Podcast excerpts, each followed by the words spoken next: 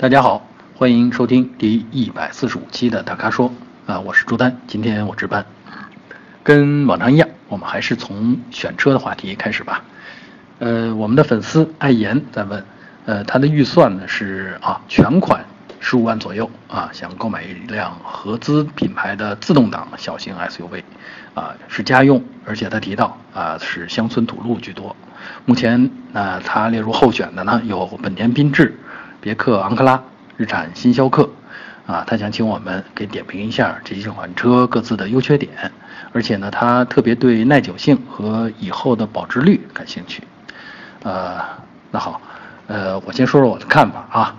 呃，我觉得这几款小车当中，呃，缤智啊是最吸引我的、最打动我的。为什么呢？呃，空间，它的空间灵活性非常好，虽然整车的尺寸不大。但是呢，这个座椅的布置非常灵活，比如说后排的坐垫可以向上掀起来，这样呢，你在车里边呢就能够放下一些超高的物件啊。当然，它的靠背也可以向前折叠啊，这样后边就多了一个很宽很平的一个载物的平台啊。另外呢，缤智呢，它的呃设计比较时尚啊，很适合年轻人。当然，它的本田的发动机，呃，本田的这种变速箱和悬挂的调教。也都是提供这种很活跃的这种驾驶感的，啊，那这个就是缤智留给我的印象。所以我说呢，我觉得呢，要是选一款呃十五万左右的这种小型的自动挡 SUV，呃，这个缤智绝对是可以列入呃候选的。嗯，咱们再说说这个别克昂克拉。昂克拉呀，其实呃是别克这个品牌它尝试小型 SUV 的一个产品。呃，当然，别克品牌的传统优势呢，就比如说它它有一点这种美国范儿啊，呃，另外呢，它比较讲究隔音啊、降噪这些东西。但是昂克拉呢，其实嗯，在我眼里呢，就是当然它有这个时尚的这一面啊优点，呃，还有隔音比较好的这些优点，但在我眼里呢，就是它空间略小，而且空间的灵活性稍差。那车上坐四个人可能问题不大。但是，这个相应的后面的储物空间啊，就就比较有限啊。另外呢，从这个保值来看呢，好像这个小车小别克也不太占优势。那最后提到一下我们这个呃日产的新逍客，呃，我觉得新逍客呃出来以后，特别是取代了老逍客之后，啊，它的这个优点还是挺突出的，那就是车内的空间大。啊，新逍客其实比刚才咱们提到的，呃，本田缤智车内空间还要大，呃，而且呢，车的宽度要宽。呃，逍客呢，它有一个特点，就是它的呃内饰的布局啊比较传统，我觉得这可能也是比较适合大多数中国人的口味。所以呢，它虽然显得比缤智要老气一些，但可能市场上的销量它并不低。啊，另外呢，日产的车呢本身它有一些特点，比如说省油。啊，还有呢，比如说，呃，它各方面做的比较平均，就是没有突出的亮点，那也没有突出的短板，啊，这可能就能吸引大多数人，啊，所以这说到这个保值和呃耐久，其实我还是比较看好这个新逍客。因为作为二手车来讲，二手车的买家其实更看重车辆本身的功能性啊。这个时候呢，比如说用过三五年以后，哎，这个新逍客这样的车可能就更吸引二手买家。呃，接下来还是一个选车话题啊。呃，我们这位用户他没有留下名字，他的问题是，呃，二胎时代二十万元到三十万元级别的 MPV 该怎么选？啊，他的候选车型也有三款，那分别是本田的艾力绅。别克的 GL 八，还有起亚的嘉华啊，他说呢，他觉得啊，艾力绅没什么短板，呃，优点就是品质好啊，但是唯一顾虑的就是2.4的动力怎么样。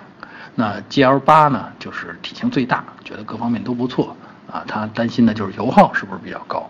那说到这个起亚嘉华啊，这是一款进口的 MPV 了啊，他想问呢，品质怎么样啊？还有这个啊，因为这款车是柴油的。他想问，在南京能不能达到排放标准啊？国内柴油品质怎么样？会不会用两年就造成发动机故障？另外，他还想问，啊，这个柴油机跟汽油机差别在哪啊？为什么大家现在那么爱用汽油机？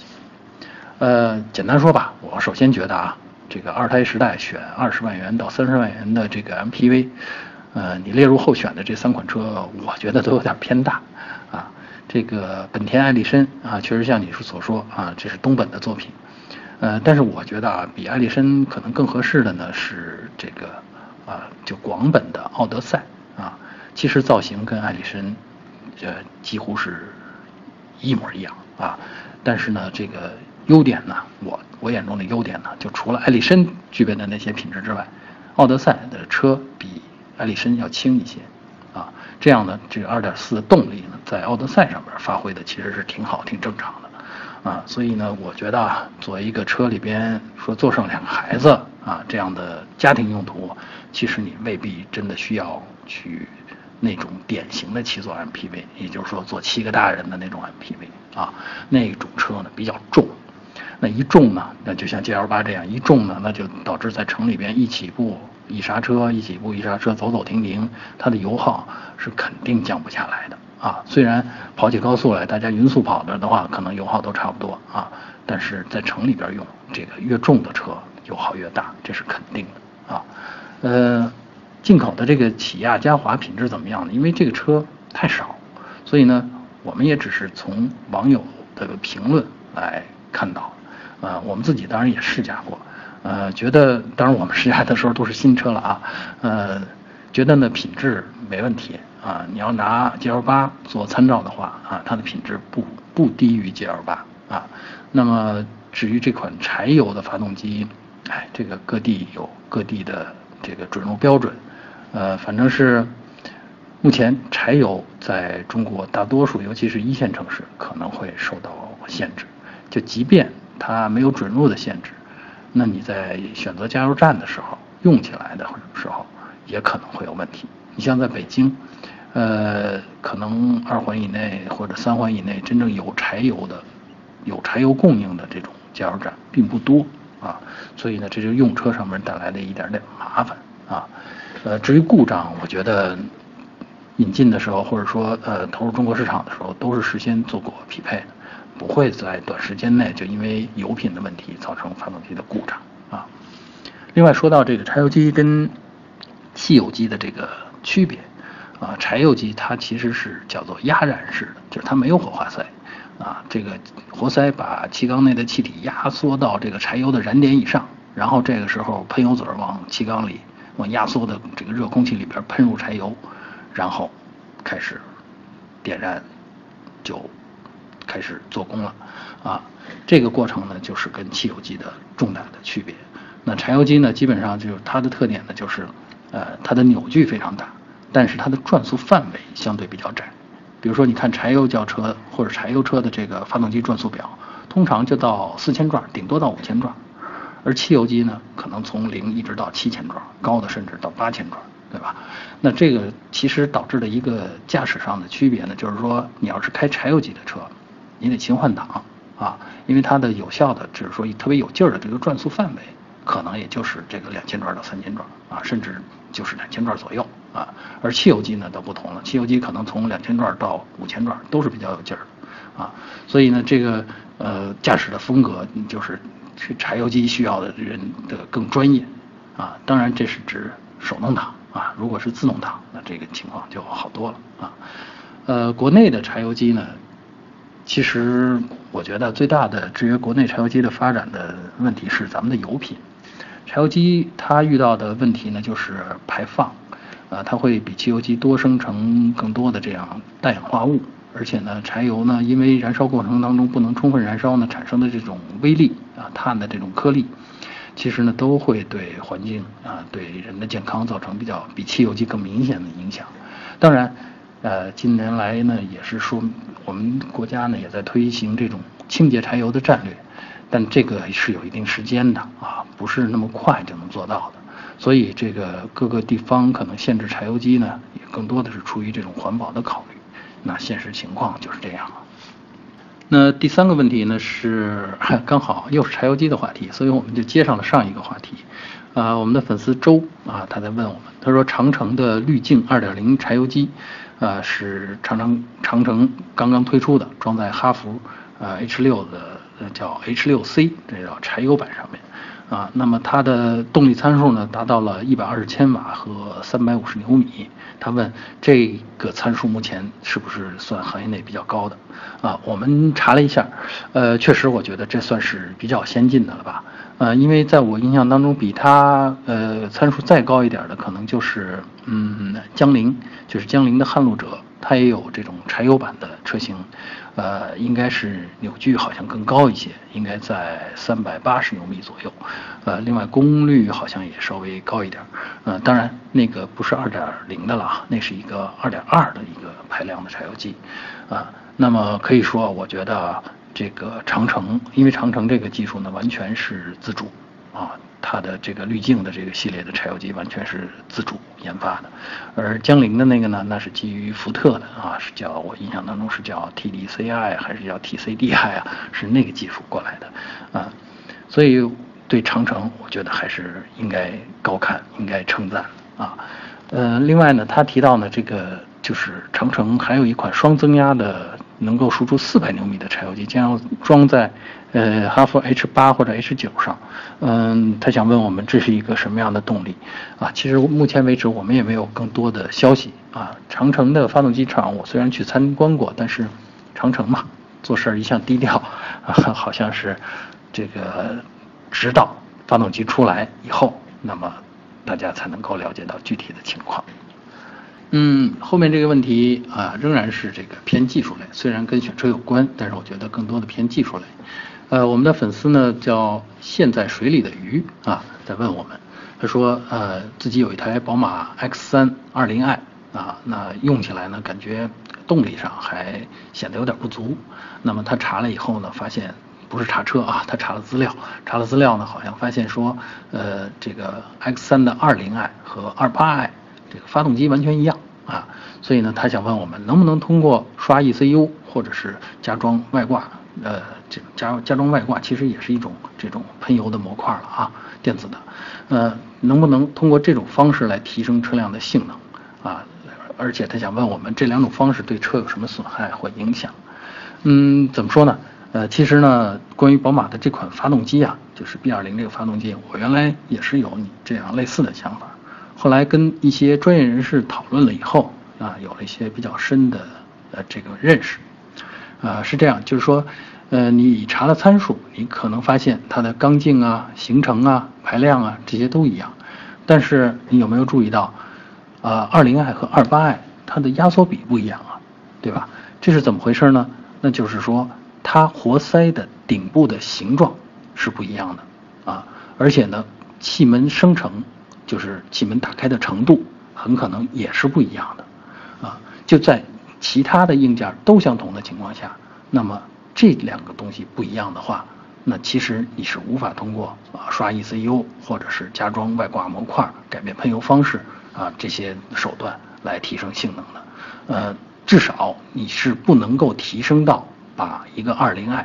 彻彻底底的变成 28i 的那种程度。啊，我不是说彻底没法提升啊，因为改装市场上是有这类模块的，就是外挂件的啊，也可以通过软件刷 ECU 啊，把 ECU 的这个喷油时间呐，啊，气门的正时啊，啊，还有这个嗯，就是呃，就比如说冷却水泵的工作时间呐，啊，这些通通是可以设置的。但是就像咱们前面说的一样，它有一些硬件是不同的。啊，比如说活塞顶的形状啊，比如说气缸的生成啊，气门的生成可能是不一样的。那你其实你没法通过软件手段把一个二零 i 变成一台二八 i。啊，我希望我这么说已经听清楚了。哦，再来补充一下吧，就是刚才呃我们这位陷在水里的鱼在问的这个对车有什么损伤？就是说你通过呃刷 ECU 啊这样。的提升二零 i 的性能对车有什么损伤？我是觉得这样，就是说，呃，发动机的这个原始设计一定是厂家的技术人员经过了仔细的平衡，还有经过了大量的实验，最后得到的这种控制程序。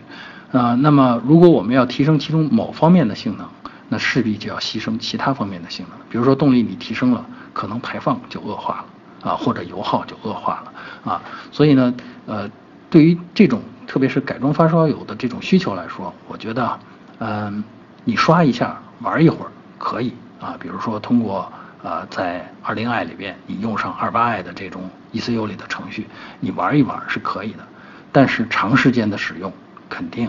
或者对排放造成不利影响，或者对发动机的寿命造成不利影响。那这其实对于我们每个车主来说，这真的不是什么好事儿。呃，最后让我们结束在一个比较好玩的问题上吧。呃，我们的粉丝张红光在问，为什么乡镇上的汽油更便宜？啊，他提到在他们家那儿，九十二号的汽油在中石化或者中石油的加油站要五块多一升，但是在他们乡镇上的这种加油站呢，小加油站呢，只要四块四一升。啊，他就问这油有什么区别？啊，会不会对车有什么影响？啊啊，其实这种。情况我也遇到过。那我自驾游的时候呢，发现，在油田周边啊，或者产油区的周围呢，会有一些这种民营的小炼油厂。然后这种小炼油厂的油品呢，又会供应到周围的这种民营的小加油站啊。他说的这种乡镇的加油站，可能就在此列啊。呃，要说油品有什么区别啊？其实我觉得哈，价格上的这个区别挺明显。但价格上这个区别呢，其实主要是因为。中石油、中石化，呃，他们是一种垄断经营行为，他们有这种油品的定价权啊，呃，那小的加油站呢，为了吸引客源，那么可能它就得大幅度的降低这个油的价格啊。至于说质量差别，我相信如果小的加油站它是一种长期经营的话，呃，当然事实证明人家也确实是一种长期经营啊，啊，他如果想长期经营的话，他必须也负一定的责任。因为周人周，因为周边啊都是熟人，啊用他的油的那也都是熟人，啊，当然这个我觉得啊就是